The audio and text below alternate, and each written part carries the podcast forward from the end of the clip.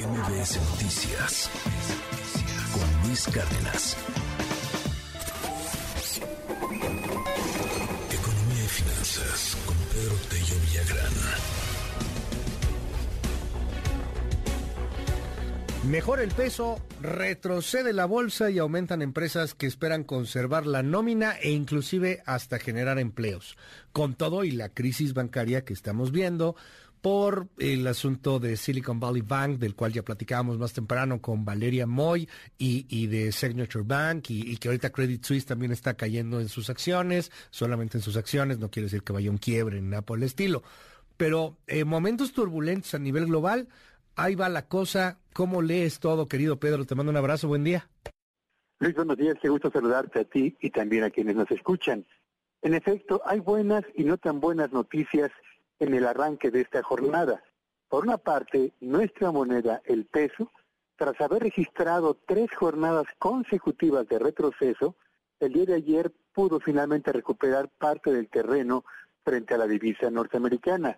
Y es que todo el nerviosismo que se desató a escala mundial, pero particularmente en los mercados financieros a raíz de los problemas que surgieron en los bancos regionales de Estados Unidos, provocó, entre otras cosas, que las monedas de economías emergentes como la nuestra sufrieran el embate del nerviosismo, del miedo y de la búsqueda de eh, refugios mucho más seguros para mantener eh, inversiones en los ámbitos financieros.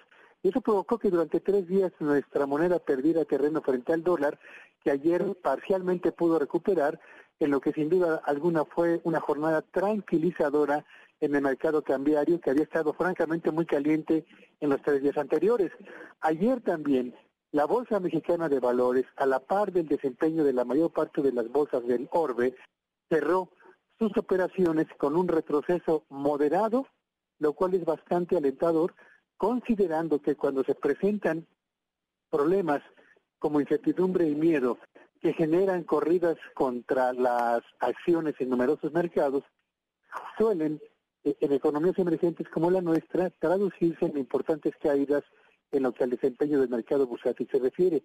Ayer la caída de la Bolsa Mexicana de Valores, Luis Auditorio, fue bastante moderada y eso también fue una señal de que por fin, al parecer, lo peor de la crisis que se desató por la caída de los bancos en Estados Unidos ha quedado atrás.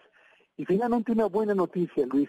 Una encuesta que se aplica cada tres meses entre cerca de mil empresas de nuestro país, fundamentalmente de tamaño mediano y grande, de todo el territorio nacional y de prácticamente todos los sectores de la actividad económica nacional, revela que la disposición de los empresarios para contratar o abrir nuevos empleos en el segundo trimestre de este 2023 marcará la posibilidad de crear cerca de 110 mil puestos de trabajo en el sector formal de la economía.